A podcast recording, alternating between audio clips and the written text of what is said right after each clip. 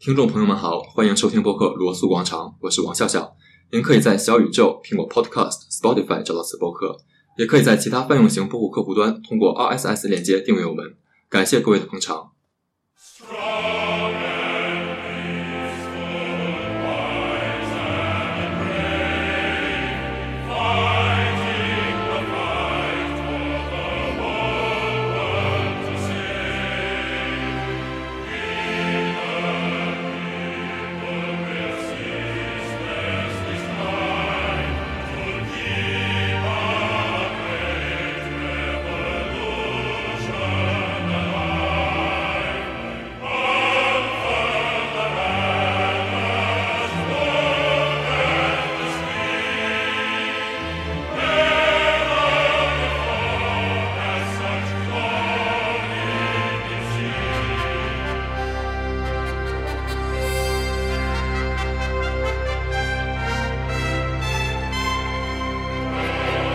第二期请到了新人纪录片导演莫童老师，一起聊一聊乔治·奥威尔和他的作品。莫童老师和大家打一个招呼。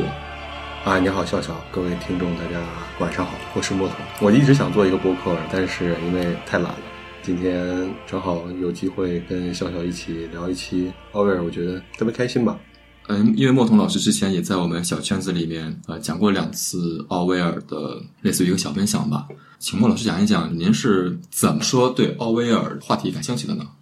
说到乔治·奥威尔，我第一次读乔治·奥威尔的书应该是在我大二的时候，这说起来正好是十年前，就二零一二年左右的时候啊，不小心暴露了年龄。我记得当时应该算是过去这么多年阅读量最大的一个阶段吧。当时就读书特别杂，基本上是按照豆瓣的推荐的一些榜单来读。我记得我读的乔治·尔的第一本是《动物农庄》，因为乔治·尔的书在豆瓣的榜单上一直是名列前茅嘛。记得读完《动物农庄》非常薄的一个小册子，但是读完之后，当时对我的震撼和影响，我觉得不亚于一颗核弹在你的脑海中爆发吧。其实也和我们十年前那个社会整体氛围有关，会推荐这样类型的书。对，肯定是跟我们一直常说一句话叫“形势比人强”。我觉得，对，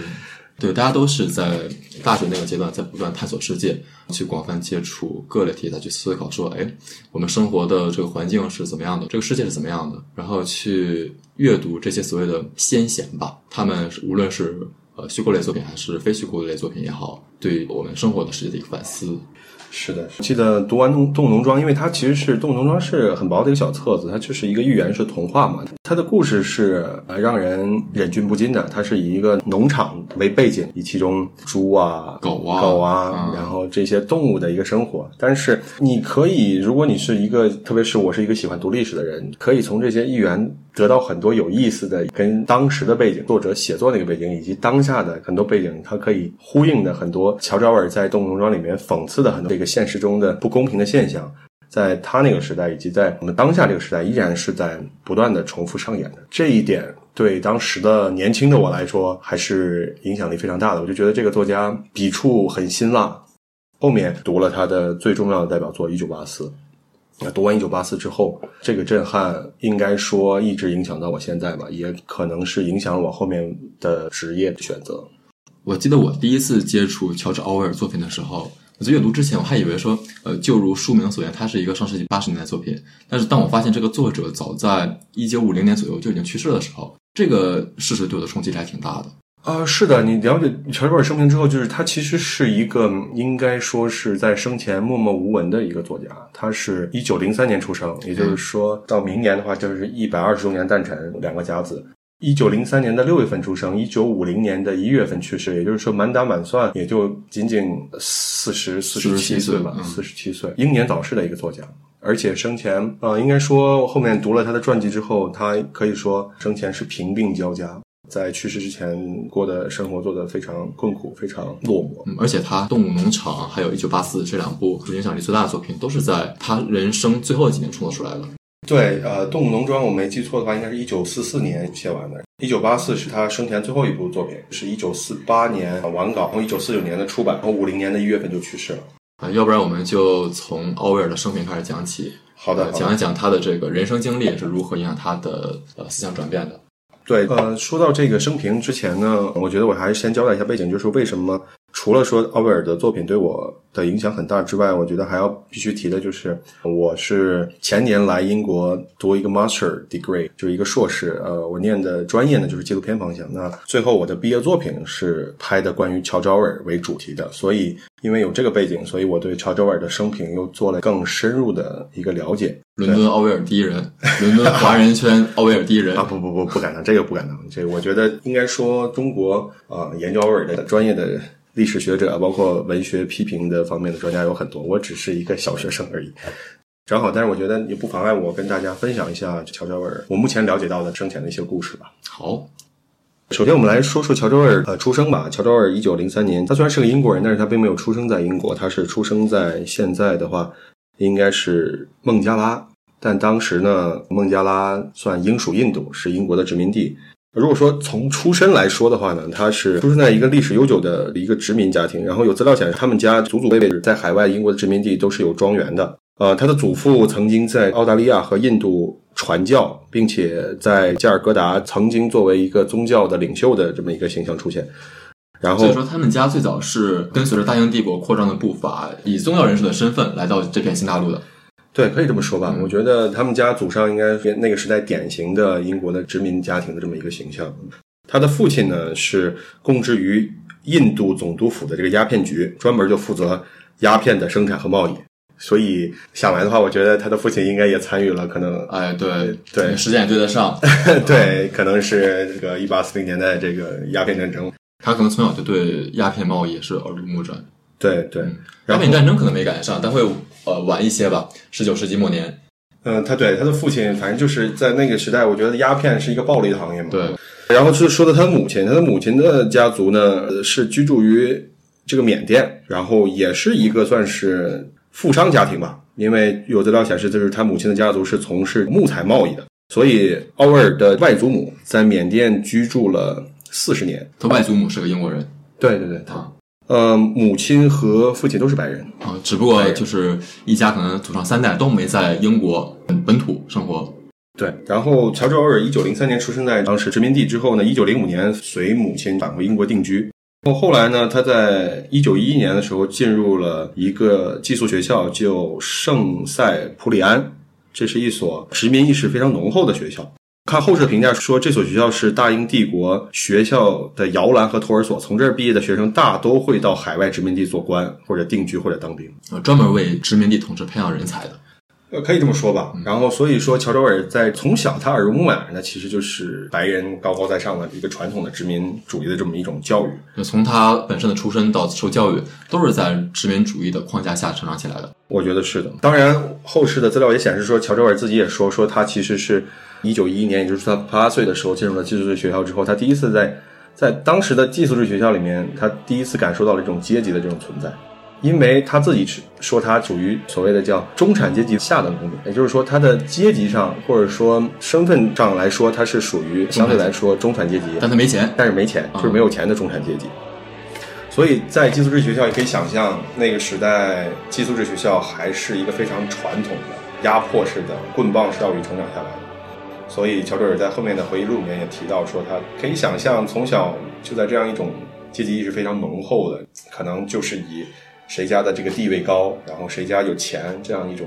文化熏陶下成长起来的，一定我觉得他童年是不快乐。他才八岁要进寄宿学校，对，但是他他学习非常努力啊，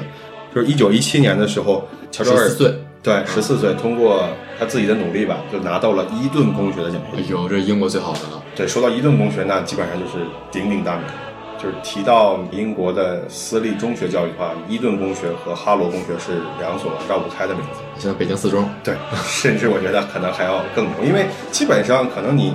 因为伊顿培养了，比方说咱们来说一说伊顿培养的这些出来的知名的人物吧，比方说著名的诗人雪莱、首相丘吉尔，包括现在的卡梅伦、威廉王子等等等等，这都是从伊顿出来的，都是从伊顿。相当于说是为统治阶级输出人才的这么一个学校。就可以说伊顿公学它就是已经说你进入伊顿公学，就是说明你已经是上流阶级的一部分了。就是我觉得英国到目前为止，它还是一个非常讲究阶级出身的这么一个对，文化氛围。乔治·奥威尔通过他自己的努力拿到奖学金，考到了伊顿公学。但我觉得，就还是我刚才说到的那个问题，我觉得他一定是不快乐。你想想周边的非富即贵，但是他虽然是凭自己努力上了所中学，但是我们可以想象一下，在这个时代都还存在着霸凌现象，更何况在当年的那个那个时代下。你可以想象一下，他作为一个没有钱的中产阶级出来的孩子，他在伊顿公学里，他身边的同学都是什么样的？是的，是的，高官子弟、贵族子弟。对，没错。正常来说呢，从伊顿公学，你如果进入伊顿公学，基本上都是为了剑桥或者进入牛津，你已经基本上一只脚已经迈入了剑桥。但是呢，乔治·尔的成绩进入了这个，在伊顿公学成绩一般，并且我们也讲了说他的家世背景也就是一个普通的算是家庭背景，所以。在一九二一年的时候，他中学毕业之后，他没有拿到牛津或者剑桥的 offer，也就是录取，所以他就是十八岁嘛，一九二一年十八岁，他离开了伊顿公学之后，没有获得上大学的机会之后，哦，他现在他没上牛津、剑桥，他连其他大学他也没去，对，因为在那个时代，其实我们要知道。英国呢，应该说，虽然我们知道说有一些历史比较悠久的大学，比方说曼彻斯特大学，包括爱丁堡大学，但是在当时英格兰地区来说，普遍的一个印象就是，如果你牛津或者剑桥上不了，那索性就就不读了。对，因为因为我觉得那个时代的大学教育，因为相对来说还没有像现在这样的这么普及和呃你的选择多吧，而且特别是从伊顿公学出来的，我觉得你可以想象一下。如果啊，我不，我不就就要去牛津剑桥，不去去不了就不去了。是的，是的，我觉得有这样一种心理在，所以他离开了伊顿公学之后，跟家人商量之后呢，就决定直接就去英国的亚洲殖民地，就去了印度，加入了皇家印度警察部队，到缅甸服役，重走他祖上的道路了。对，我觉得你可以理解为，就相当于可能类似，我觉得有点道路依赖的意思，有点国内的，比方说我们现在提到的刘三代啊。或者是，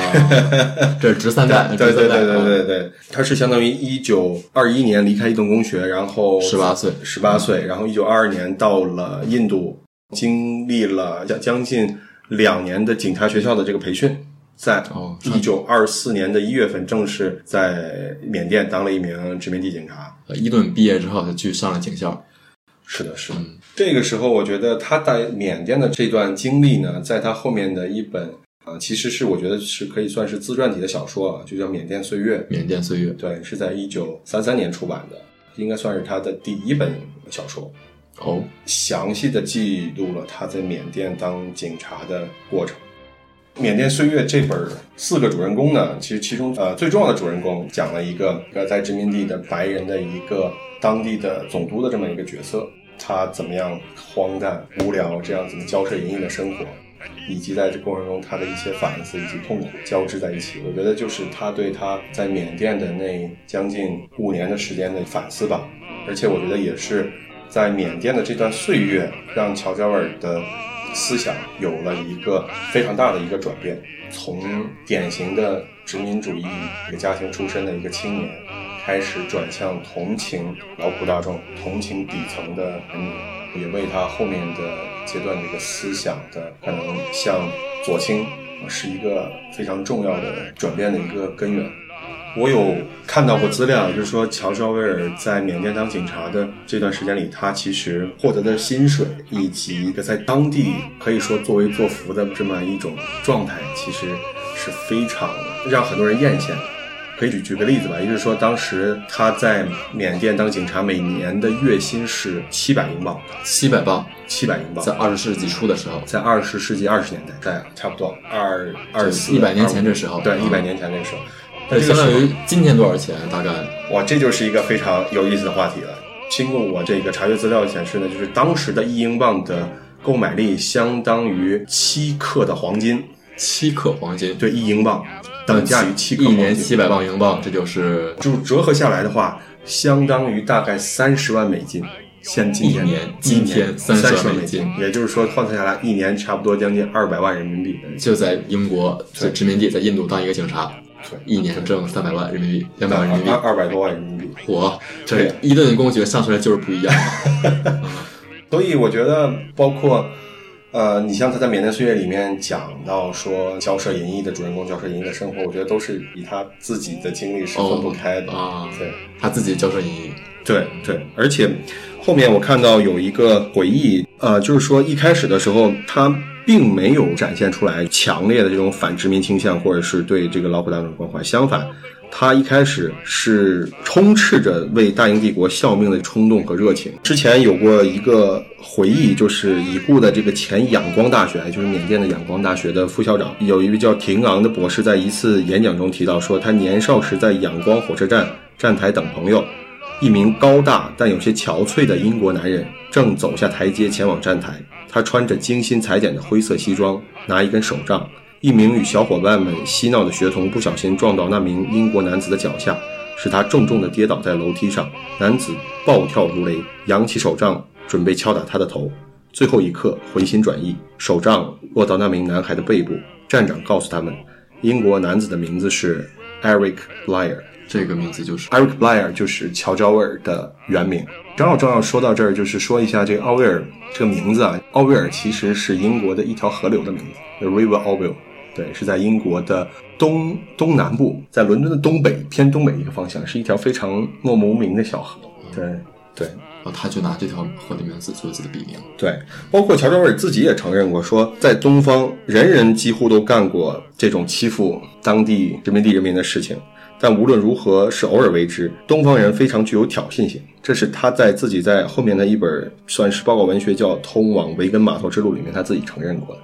他其实在一开始的时候，他也是一个典型的殖民者的一个形象，白人至上的殖民者的形象，而且是很有很具有种族主义色彩的。是是，但是我觉得最这为什么说乔治尔伟大就在于他能够很多人，我觉得如果你在你年轻的时候，你有着高高在上的地位，有着非常丰厚的收入收入，可能很多人就此就觉得沉沦。我觉得不能说是沉沦，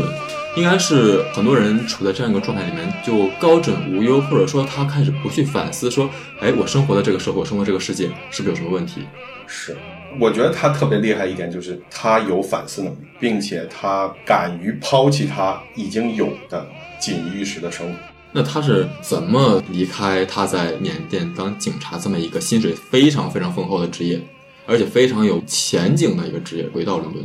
据目前调查资料，包括他在奥尔自己的技术，就是说他过不了、忍受不了那样的生活。他看到了很多在殖民地发生的非常不公平的现象，甚至是残忍的。比方说，他也执行过一些死刑，对，以及就是我觉得生活其实是看起来光鲜亮丽无比，但实则其实很无聊。他还是一个如此来看的话，应该还是一个有追求、有反思能力的一个青年。你像他是一九二七年辞职，也就是说那个时候他二十四岁，二十四岁还是一个对这个世界。他正是，我觉得正是一个还是在他的世界观在逐步完善形成的那种。哎，我觉得很神奇的一点就是说，你想啊，他奥威尔一九零三年出生，嗯，他八岁的时候就被送进了寄宿学校，对，一直在英国非常传统的教育体系里面成长的，然后去伊顿公学，来到印度上警校。其实我们很难去想象这样一个人，他一直处于这样一个环境里面，好像是没有什么外因诱使他意识到这一切有什么不对的地方，他很容易就成为了一个。大英帝国非常希望培养的那种作为机器执行的殖民者的形象。对我，所以所以我觉得这是他特别厉害和特别与众不同，以及可能被很多人认为是先知的存在的重要原因吧。我觉得像他这样经历的和相似背景的青年人，当在当时有非常多。这和你刚才说的他在伊顿公学里面的经历多少有一些关系。他可能一直处于非常拧巴的状态。我对“拧巴”这个词，我觉得用的特别。在在英国的时候，在他从小上，比方说上寄宿制学校，包括上伊顿公学，他是属于那个弱者的角色，他是属于一个被欺负者、被歧视的对象。但是他进入了缅甸之后呢，他作为一个殖民地警察，他其实是变成了一个施暴者的一个形象。我觉得这过程中一定对他的心理，特别是在一个正在成长的青年人的心理，有非常大的冲击和一个拧巴的状态。而且你想，这个中学什么样，大家都知道，何况是在伊顿公学这么一个非常讲究出身的学校里面。肯定会说，哎，呃，你家干嘛的呀？你爸是干嘛的呀？你家有多少钱呀？你可能背景没那么强大，哎，大家合伙起来，你是不是和我们不太一样？对，我觉得这种攀比一定是只要有人的地方就一定会存在。对他，一九二七年呢，就是再也忍受不了他殖民地警察生活，于是他就辞职回到了英国。回到了英国之后，接下来这段日子，从一九二八年到一九三三年、三四年，差不多五六年的时间，他就一直处在流浪和漂泊的状态。这一段的经历呢，在他后面的一本纪传体报告文学吧，叫《巴黎伦敦落魄记》里面，《巴黎伦敦落魄记》对，也有着非常细节的描写。哎，这个书名听起来就很想读。是啊，是啊。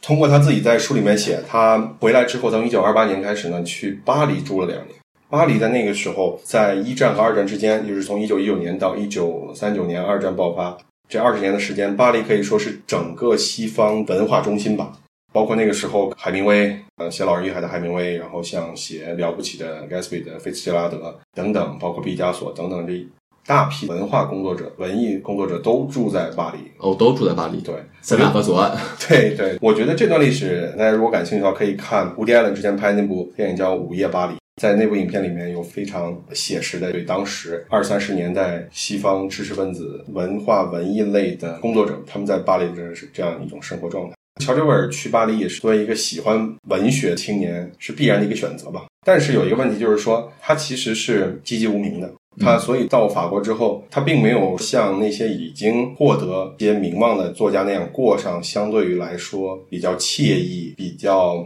充满着浪漫色彩的这样生活。反倒是非常非常落魄的。他在巴黎做过洗碗工，而且还遭遇了他的退休金，也就是他在缅甸的当警察这些年的积蓄还被偷了。哦，我说嘛，他一年这两百多的年薪都哪儿去了？对，所以说他在巴黎做了很多可以说是非常非常低端的工作，包括三零年回到伦敦之后，又做过这个书店的管理员，做过家庭教师，然后做过等等，就是一直没有一份相对来说固定的工作，也没有一个。稳定的收入，就为了糊口。对，而且他自己在这本《巴黎伦敦落魄记》里面还说到过一个细节，因为他从小接受的是贵族教育，所以他在回到伦敦之后，他想找一份这种工薪阶层的糊口的工作，其实遭到遭受到了又遭受到了一个很大的歧视。为什么？因为我们现在在东伦敦，东伦敦其实应该说是工薪阶级生活的地方，东伦敦的口音和伊顿公学培养出来的贵族口音是完全完全不一样。你想糊口，想做一份工薪阶层的工作，但是你的口音一下就暴露了，你来自上层阶级，你的口音出卖了你。哎，你不是我们工人阶级，你不是我们自己人。对，所以我觉得这又是一个非常拧巴的过程。有可能那些底层的工作者看着身边旁边有，哎，这个小伙子跟我一起刷盘子，但一张嘴，哎，这个人怎么跟我好像不是一路人似的啊？对啊，不接地气。对啊，如果不了解的，那肯定是觉得，哎，你是不是在这跟我装的？是不是？对啊，你是不是 过来体验生活来的？对啊。所以他这几年的生活造就了他成为了一个思想左倾的知识分子，这也就是必须提到的一段经历。他在一九三六年西班牙内战爆发的时候，他和他的新婚妻子艾琳一起赴西班牙参加了国际纵队。哦哦，三十三岁的时候他就放弃了一切他英国的生活，当然他也没什么生活，去追求理想。对，而且是进入战地追求理想。对，在二三十年代，左翼思想是整个世界的一个思潮吧。包括在那个时候，可能在中国，比方说我们知道的著名的以鲁迅为代表的左联左翼作家联盟，那在欧洲也是思想左倾。什么叫所谓的思想左倾呢？可能同情共产主义，或者说支持共产主义，支持社会民主主义，叫思想左倾，叫反对殖民主义，反对资本主义，是知识分子中间普遍存在的一种思潮。这您给大家。普及一下西班牙内战的背景，它是怎么回事？一九三六年，对这个说起来又是一段非常值得讲的历史吧。就是说到这个大背景啊，在西班牙同样也是。那西班牙从一九三零年代开始，当时西班牙是实行的民主政党制嘛，支持思想左倾的人民阵线，就是偏向于共产主义的，嗯，和思想右倾的这保守主义的这个政党的来回交替的上台执政。大家可以想一想。那个是又处在一个比较激进的那么一个时代，左翼的政党上台之后，完全的反对之前右翼政党提供的一切政策。那左翼政党之后，比方说关闭教堂、抵制宗教的这些传播，反对要解放所谓的劳苦大众，让地主交更多的税。右翼政党上台之后，又把左翼政党的政策又全部推翻，所以激烈的矛盾导致在一九三六年的七月份的时候，这两边就开始了。一开始从和平的用选票斗争，变成了用枪、用武器，也就西班牙内战就爆发。左翼的政党呢，当时它背后就是人民阵线，它是里面有，比方说是完全的共产党，也有偏社会民主主义的，叫马克思主义工人，也有。无政府主义只是思想左翼，它是有很多很多不同的，只是思想左倾的这些团体组织起来的。那右翼就是谁呢？右翼就是以弗朗哥为首的长枪党，也就是后面对著名的西班牙独裁者弗朗哥，他们是支持保守派的，也就是说他们是强调宗教的重要性，要保护有产阶级，要保护地主的利益的。左翼政党就是人民阵线，它背后得到了谁的支持呢？就是得到了当时共产主义的所谓的老大哥吧，就是苏联、啊苏联苏联的支持。那弗朗哥那边就争取到了希特勒和墨索里尼这边的支持。所以实际上，西班牙内战实际上就是当时就已经是纳粹集权法西斯和斯大林所谓的共产主义代表政党试验田嘛，就两边都是派遣了大量的给予了大量的资金援助以及武器的援助。一场代理人战争就在西班牙爆发了。是的，没错。在因为人民阵线嘛，一开始主要是以议会斗争为主，所以呢，他当时就号召全世界的支持左翼思想啊支持者们，号召他们来到西班牙，一起把布朗哥赶下台去。赶走。那这个号召发布了之后，特别是得到了共产国际的支持。共产国际又是一个非常著名的组织，有了共产国际的号召之后，全世界当时有将近四万名，用现代话就是国际雇佣兵吧。但是是无偿的雇佣兵，是从全世界各地奔赴到了西班牙，与弗朗哥战斗。这其中就包括后来著名的很多知识分子，就比如说我们现在闻名遐迩的像海明威、聂鲁达、这里是聂鲁达，像著名的画家毕加索。这也是毕加索为什么在一九三九年西班牙内战结束之后，从此此生再也没有回到西班牙的最根本的原因。哦，因为在毕加索去世之前，依然西班牙是弗朗哥在掌权。他就没办法回去。意见者，包括我们著名的国际共产主义战士白求恩，包括像著名的战地记者卡帕、加缪这些一个个如雷贯耳的名字，这么多人当时都在都在西。班牙。我可以看到，不光是有说，哎，这场战争是由呃军人和战士们去战斗，也有很多文学界、思想界如雷贯耳的之后想象的大人物，他们在年轻的时候都参加过这场非常剧烈的社会运动。对，那乔哲维尔当时正好是一九三六年的五月份结婚，年底的时候就跟他的新婚妻子就一起俩人一起俩人一起奔赴了西班牙战场。度蜜月去了，这是。现在想想，我觉得也是非常有思想、有主见、敢想敢干的一个人吧。其实还是挺佩服他们的。啊，是现在谁说，哎，我们身边有一人啊，年底结婚，带着媳妇儿俩人情同意合，就奔赴了乌克兰啊这种地方，哎，打仗去了。但是呢，乔哲维尔在三六年的年底到了之后，没过多长时间，他的喉咙中了一枪，其实很危险的，就受伤了打到脖子了。对，打到脖子就受伤了。在受伤期间，就发生了我觉得对他后世转变非常最重要的一个事件，就是一九三七年的五月事件。这说起来就非常复杂了，但是我简而言之吧，也就是说，刚才我提到的西班牙的左翼政党，它是由很多不同的联盟组成的。左翼政党一个很重要的鲜明特质就是会内部的斗争，包括在苏联当时也产生了大清洗，就是所谓的权力斗争。那句很著名的话就是：无论你多么左，总有人认为你不够左。是的，非常不巧的是，只要乔哲维尔参加的那个组织叫马克思主义工人党，在当时被另一个受到苏联支持的政党认为是托派，也就是认为他们不够革命，他们是叛徒。所谓的托派，就是当时斯大林的一个政治对手叫托洛茨基。托洛茨基呢，就相当于他是比较坚定的执行，就是马克思和恩格斯的那套坚持非武力斗争、坚持用议会斗争的方式。后来在列宁死后跟斯大林的斗争失败之后呢，就远走他乡。但是在苏联境内有很多他的支持者，斯大林就用这个名义，就所谓的托洛茨基派，就是托洛茨基支持苏托洛茨基人，搞了一场大清洗，把支持托洛茨基人全部关的关，杀的杀。在西班牙内战的战场上，也开始用这样一个名义开始进行了内部的清洗。乔哲维尔所在的那个团体有超过上千人，打成托派，打成托派，直接没有严格的调查，直接安了一个罪名，可能今天给你安一个罪名，明天就直接枪毙了。本来是苏联内部的一场权力斗争，但是它无论是空间范围还是时间范围，都远远超出了原本苏联的国境线。无论是西班牙内战的时候，还是说，哎，我们那个时候革命时期，在我们中国也出现了这样一场是不是托派以及谁是托派非常剧烈的权力斗争吗？是的。那这件事情，也就是乔治·威尔当时也是九死一生。他当时因为受伤了，和他老婆有一个机会就离开了西班牙，到了法国，所以他逃过了一劫。如果他继续留在西班牙，他很可能后面我们就不会知道乔治·威尔这个人，他可能也成为了时代的尘埃，默默无闻的就消失了。可能像那些在西班牙被误杀的革命志士，在最血雨腥风的前夜逃离了西班牙战场。所以，从一九三七年从西班牙回来之后，我觉得这件事情对乔治·威尔打击和影响非常大。这也是致使了他后面从一个一开始的殖民主义者，到后面我们说的思想左倾，到一个无政府主义者，到一个社会民主主义者，到最后从西班牙内战回来之后，变成一个坚定的反对极权主义思想的一个转变的根源。如果大家感兴趣的话，乔治尔在他后面的一部报告式文学叫《向加泰罗尼亚致敬》里面，对这段历史有着一个非常详细的描述。向加泰罗尼亚致敬。对啊、加泰罗尼亚是西班牙的一个地名，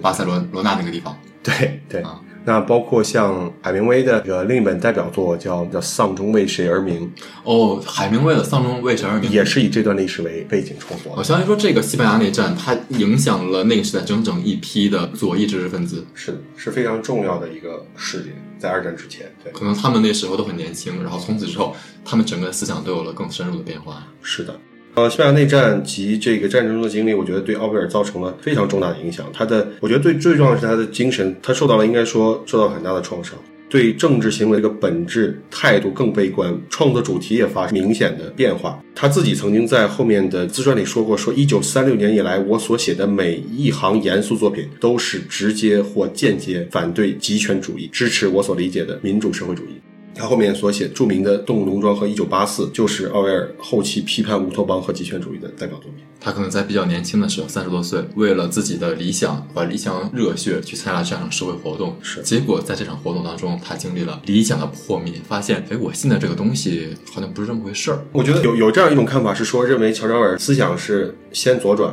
后右转，前后有明显的这个变化嘛。比方说，他前期是反对殖民主义，脱离了缅甸殖民地警察之后，先左倾，后面经过了西班牙内战之后，又开始向右转，反对共产主义。但是呢，我觉得这种方法是相对来说是有点片面的。我觉得他最重要的立场是和关怀是从未改变的，就是反对一切形式的压迫和不公，支持人类自由解放的事业，为弱势的、沉默的、穷困的广大民众发声。也就是说，在这个基础之上，帝国主义、殖民主义、法西斯主义、种族主义、资本主义、极权主义、极端主义等等，都是他的批判对象。都是压迫，只不过是换一种形式的压迫。对区别在于是谁来压迫。是的，这就是他在《动物农场》里面写的，谁把原来的压迫者打倒了，那新上来一批，能继续压迫原来的动物。虽然说有一种观点认为他后期是反对共产主义的，但事实上他英美也批判，苏联也批判，他批判一切形式的不公。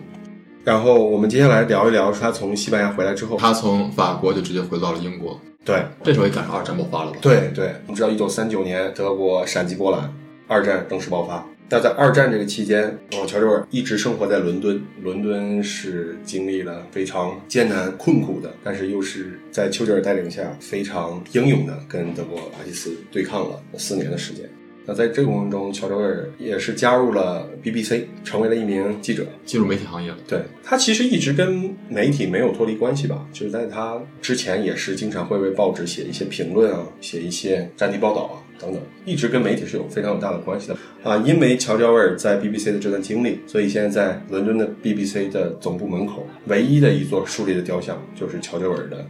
一座全哦，是吗？？对。这个英国 BBC 总部在哪儿啊？啊，BBC 的总部现在就在伦敦的市中心 Poland Street，哦，在波特兰，对对离中国大使馆不远。对对，不远，那是非常核心的一个区域。哦，所以说听众在伦敦想看一下奥威尔的雕像，就去波特兰 BBC 总部门口。是的，可以啊可以可以。然后我们继续说，他这个过程中，他在一九四四年的时候，也就是在还是在二战期间，他创作出来了他的后世最著名的两本代表作之一吧，就是《动物农庄》，是一九四四年二战还没有结束的时候还没有结，束的时候完稿的。但是这是一本政治讽喻性的，算是寓言故事。这时候可能离西班牙内战过去了才七八年的时间，他可能还处在那个巨大的精神创伤之中，直接让他把这段经历啊重新整理，写出这样一部寓言性的作品。对，从一九三八年回到英国，我觉得就经历了二战，我觉得他是需要消化的，因为人的思想不是说一蹴而就的啊。我觉得他用了差不多将近四五年的时间，把他的观察、把他的经历、把他的思想，以首先以一部讽喻性的这寓言故事的形式将它发表出来。一九四四年，这时候是呃四十一岁，像我们说四十而不惑，是整个人的价值观也是到了一个比较稳定的阶段。是，但是坦白说，这部作品在出版的时候也是默默无闻，甚至可以说是艰难的才出版出来，并没有也没有为它带来什么大的这个名气，也没有带来所谓的丰厚的收入，实际上就是只是出版了而已。不是说有那个笑话吗？就有好多哎，小朋友看《动物农场》这个名字好可爱呀，然后当童书买的，回去读完之后留下了巨大的心理阴影。确实是，它虽然是一本有点像童话故事，但是实际上，可能你到了一定的年龄层次，你经历过一些事情之后，你才能读得懂。确实不太适合儿童读。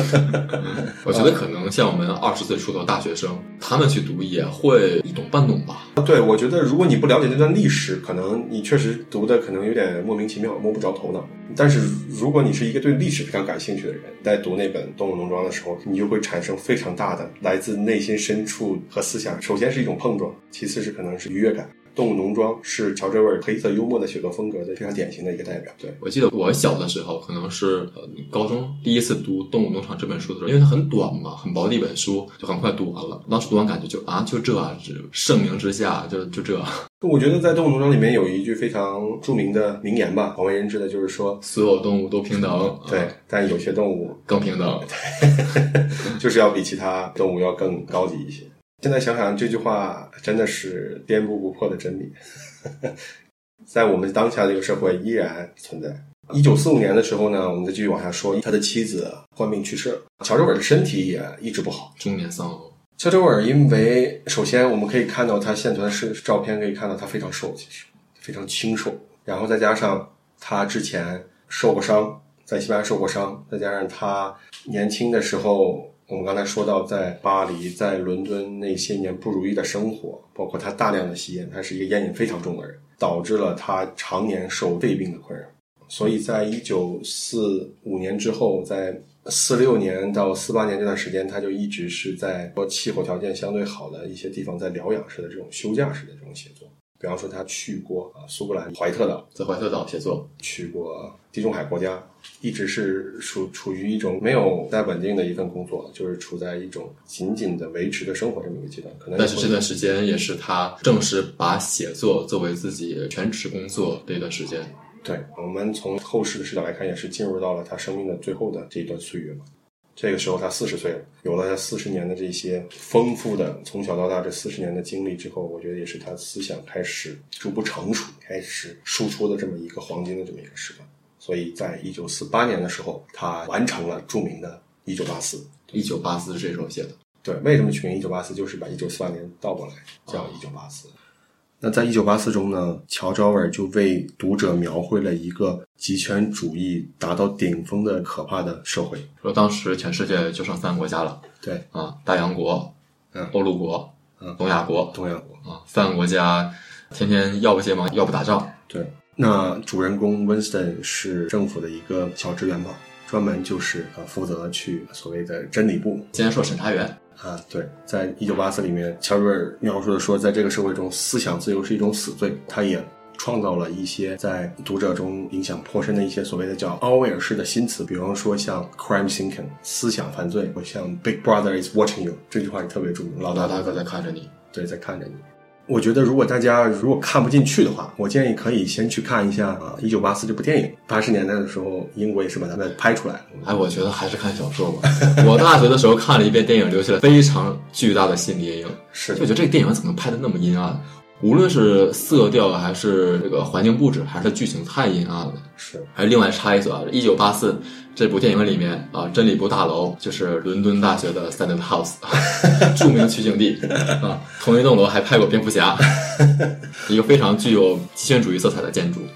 一九八四里面，因为它是一部反乌托邦、反极权主义小说，乔治·尔用他的经历和想象，把极权主义社会如果不加控制，未来的顶峰状态是什么，已经完全展现给了读者。这部作品，我觉得可以说是也是耗费了，应该说是耗费了他最后的心血。一九四八年这部作品完成，一九四九年他艰难的出版了之后，看到这本书的出版，这还是万幸的。在一九五零年的一月，他就在贫病交加的状态下病死在了在伦敦大学医院，与世长辞与。世长辞。那天我在准备这期播客的时候，看维基百科才发现啊，奥威尔去世的地点是伦敦大学医院，就是在优森路上 UCL 主建筑的对面玻璃大厦，经常能路过的一个建筑啊，才知道奥威尔在这儿去世的。有朋友下次再路过这个医院的时候，可以说，哎，啊，是有新的感受，原来奥威尔是在这儿去世的。是的，但是我们必须要说，奥威尔在他生前，就包括《一九八四》出版出来之后，依然是寂寂无名的。所以说他为什么去世的时候是贫病交加中非常困顿的情况下一个而且在还是最后也是因为肺病去世的。是的，在他去世之后，我觉得他的作品后来变得这么如此的广为人知，跟当时的一个时代背景依然是分不开关系的。进入到了五五零一九五零年代之后，随着冷战的兴起，以英美为首的西方阵营和以苏联为首的东方阵营产生了激烈的冲突和对抗。但主要就是在思想文化上对抗，所以乔乔尔的这本书在他死后，特别是进入了一九五零年代，成为了西方政府宣传的重要的一个手段。即便在他死后，他的作品也是被用来工具化，作为一种武器，被欧美阵营去拿来去攻击共产主义阵营。对，我觉得这可能这就是乔治威尔，我觉得也不知道他是欣慰还是 会落寞吧。庆幸的是，说他的作品终于被无数的人看到了，全世界无数的人看到。对，全世界无数人看到。但是呢，他看到的背景也是他被成为了一种政治上的宣传上的工具，这就是生活吧。生活。我觉得奥威尔如果他没有在一九五零年就英年早逝的话，比如说他去世时候才四十七岁，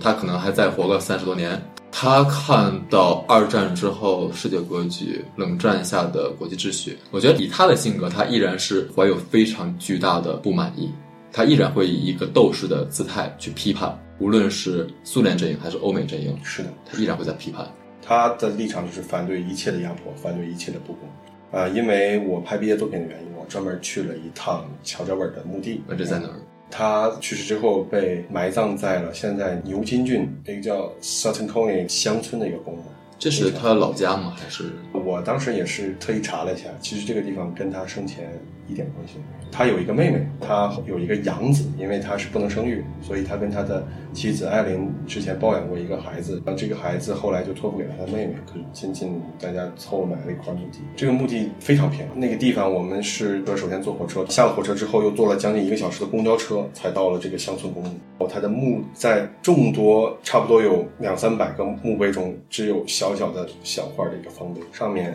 简单的写着 “Here lies Arthur Eric Lyne”，最为人知的笔名。也没有留下。对，然后一九零三六月到一九五零年一月，非常非常简陋的一个墓墓地。当然，我们去的时候，它的墓前还是有一些来自全世界读者献的一些花吧，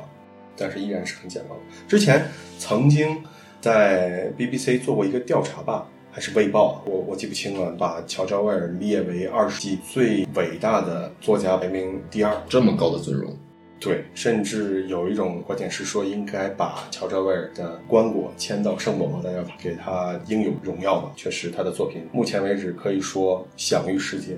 是任何一个我觉得但凡喜欢读书的人都绕不开的。呃，即便你真的没有认真读过《一九八四》或者是《动物农庄》，肯定奥威尔这个名字是你会碰见的，然后你会多少了解到他写了什么，然后他大概的思想是怎么样的，肯定会了解。这上面就是乔治·奥威尔短暂但是不平凡、非常经历非常丰富的一生了。普通人的标准去衡量他的一生，其实过得是相当不如意的。是，即便是他去世的时候，他也对他自己而言，他没有看到他的作品被更多人的接受。对他一直在关心的人类解放事业而言，他是在冷战题目缓缓拉开的国际大局势之下去世的。是。接下来，我觉得可以聊一聊乔治尔的书是怎么被翻译到中国的。哦，这个您讲讲。我刚才提到说，进入到呃一九五零年代之后呢，乔治尔作为西方政治宣传的一种武器，开始在首先在西方世界广泛的流传，但是在以苏联为首的东欧社会主义国家是严格禁止。对啊，你在批判我们。对，你写的你写的这个政权背景就是以我们为原型的。那在中国，因为我们知道我们建国之后也是亲苏的嘛，所以他的书在中国大陆也是严格被禁止出版。但是最早了解到他的书的话，比方说在他的书刚出版不久，包括在钱钟书，包括在著名的知识分子的萧乾都有提到过，在乔治尔的书出版不久，他们就有读过，但是只是来自于这些学者的私人的阅读，从来没有在中国大陆公开出版。这一转眼就到了一九七九年，中国十一届三中全会，中国大陆实行改革开放的这个政策，在一九八零年代初，国家外文编译局当时组织出版了一大批的外国的经典作家的经典作品。这其中就包含了乔治·奥尔的《一九八四》，他的首位译者，《一九八四》首位译者就是非常著名的一位翻译家，叫董乐山先生。也就是在一九八零年代初的时候，由董乐山先生首先翻译了乔治尔的这本《一九八四》。那一开始也只是印了差不多五千册，也只是在内部范围的一个小范围的，啊，非常少的印量，对，目前少的印量。到了一九八八年，由广州的花城出版社首次公开出版，大概印了有一万多册，直接面向公众发售。进入了九十年代之后，乔治尔到目前为止他的所有作品，包括刚才我们之前提到过的那些纪实报告，向加泰罗尼亚致敬、巴黎、伦敦落魄记、缅甸岁月啊，去年又新出版了一本叫《乔治尔日记》，他自己写日记。他目前他的所有作品都已经在中国大陆出版了。奥威尔的作品在八十年代是中国最普通的读者第一次以自己的语言接触奥威尔的作品。也是依托于当时的社会风气，大家开始反思到底是什么造成了我们的悲剧性的十年。鲍威尔应该说启迪了一批中国知识分子的思想进程，特别是我觉得必须要提的绕不开的名字就是王小波。王小波在他的《黑铁时代》的前言中也提到过，说说他年轻的时候读乔治·威尔的作品，并且受到了非常大的影响。我觉得某种程度上，王小波的写作风格对黑色幽默的这样的写作风格，包括对现实的辛辣的讽刺，都是跟乔治·威尔是一脉相。相成说来，也许是个巧合吧。王小波和乔德·威尔的生平都甚至有一些相似。王小波一九九七年去世的时候也只有四十多岁。王小波在生前也是籍籍无名状态，甚至受到了主流文学界的这个批判的一个状态。但是他也是在去世之后报得大名。目前已经成为一个可以说是在中国现代文学界绕不开的 icon 性的一个形象。对，而且一提到王小波，我们就会想到自由主义。王小波最著名的一篇杂文叫《一只特立独行的猪》，哎，这个也是致敬《动物庄》。对，那三头猪也是有绕不开的关系的。乔治·奥威尔在当下的意义，他依然会被人们时常的提起。我觉得依然在当下是有很深的意义的。他被人称为一代人的冷峻良知嘛？冷峻良知，对，哪两个字？什么叫冷峻？冷峻就是可以说是不苟言笑。哦，冷峻良知。冷峻。那这么相比的话，王小波应该叫笑面良知，整天笑嘻嘻的。嗯，在乔治·威尔的《一九八四》里面，最重要的，目前为止流传甚广的两句话：战争即和平，自由即努力，无知即力量。英语里面叫 “War is peace, freedom is slavery, ignorance is strength”。另一句话就是“谁掌握了过去，谁就掌控了未来；谁掌控了现在，谁就掌控了过去。”这两句话真的是常读常新啊！对，我觉得依然你不不管在任何时代读起来，那都是一种振振聋发聩的。所以这也就是有一个评价叫说，每多一个人读乔治·威尔，自由就多了一份保证。这句话说的是非常精辟。我也希望，不管是通过我们今天的这个播客节目，还是通过我的。的作品都希望有更多的人能够了解乔治·奥威尔吧。哎，确实，奥威尔在作品《一九八四》里面，他发明了一些概念，比如说像真理部、对新化词典、新化词典、对 New Talk 这些概念，也是在我们今年的互联网里面会不断被提及，以及不断作为一种隐喻的喻体。甚至因为奥威尔在他的这个《一九八四》里面创造的一些词汇，他现在英语里面专门有一个词叫 “Owelism”，奥威尔主义。对，奥威尔主义。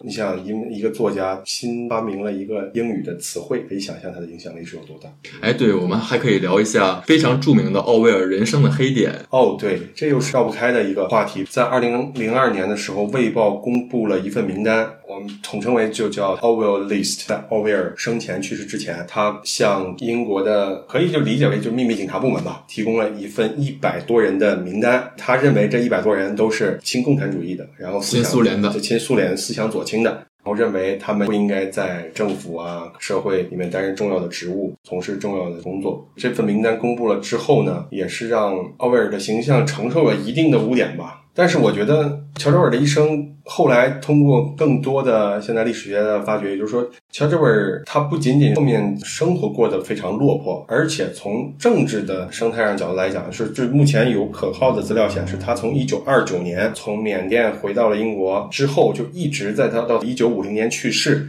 这二十年的时间一直受到英国军情五处的秘密监视，所以我们刚才说到，我说乔德尔的一生是拧巴的这个词，我觉得特别贴切，有一种两边费力不讨好的意思。是的，是的，就是是一直是一个异类的角色，一直是格格不入的。他从西班牙内战归国之后，原先的理想破灭了，但是自己的祖国就认为你去参加了西班牙内战，那你是不是一个左倾分子？我们要监控你，对，看你的思想是不是危险。乔治尔一定，我觉得他应该也是知道他是在被监控的一个状态。包括从他后来不断变化的工作，可能或多或少的受到了来自政治的影响，我觉得是可以想象的。而且他生前，我相信他一定是希望他的作品能够大卖，能够被更多的读者读到的。但是可惜他生前没有看懂。哎，我们说评价历史人物不能把他作为一个完人，要理解他也是一个活生生的人。奥威尔肯定不是一个完美的人，他肯定有自身人性的缺陷，比如说刚才提到的奥威尔名单。但想想他所生活的历史背景，那个年代是无论是英国也好，还是美国也好，都是就麦卡锡主义横行，对共产主义是严防死守。加上他本身当时的思想倾向，出于自身的影响，对于呃这种意识形态的看法，我觉得他做出这样一份名单也是情理之中的吧。那奥威尔肯定是有时代的局限性，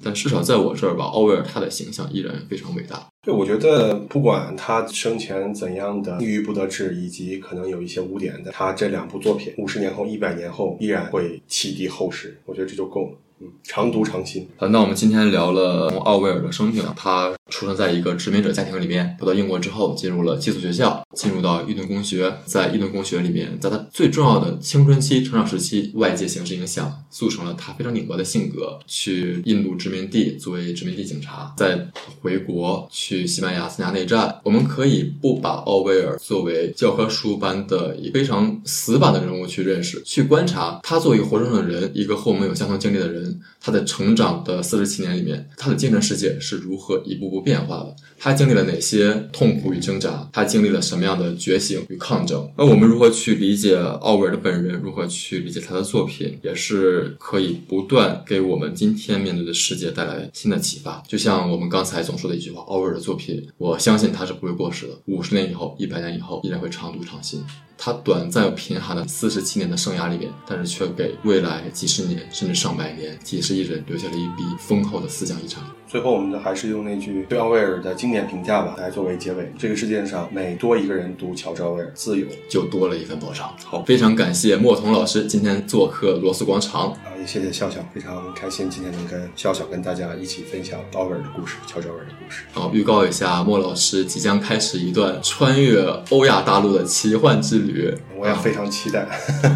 祝莫老师一路顺风。好的，谢谢。等莫老师回来之后，请您重回罗斯广场做期新节目。讲一讲您这旅途当中遇到的新奇见闻。好的，一言为定。好，谢谢莫老师，我们下期再见。哦，by the way，如果你喜欢本期节目，欢迎订阅，我们下期见，拜拜，拜拜。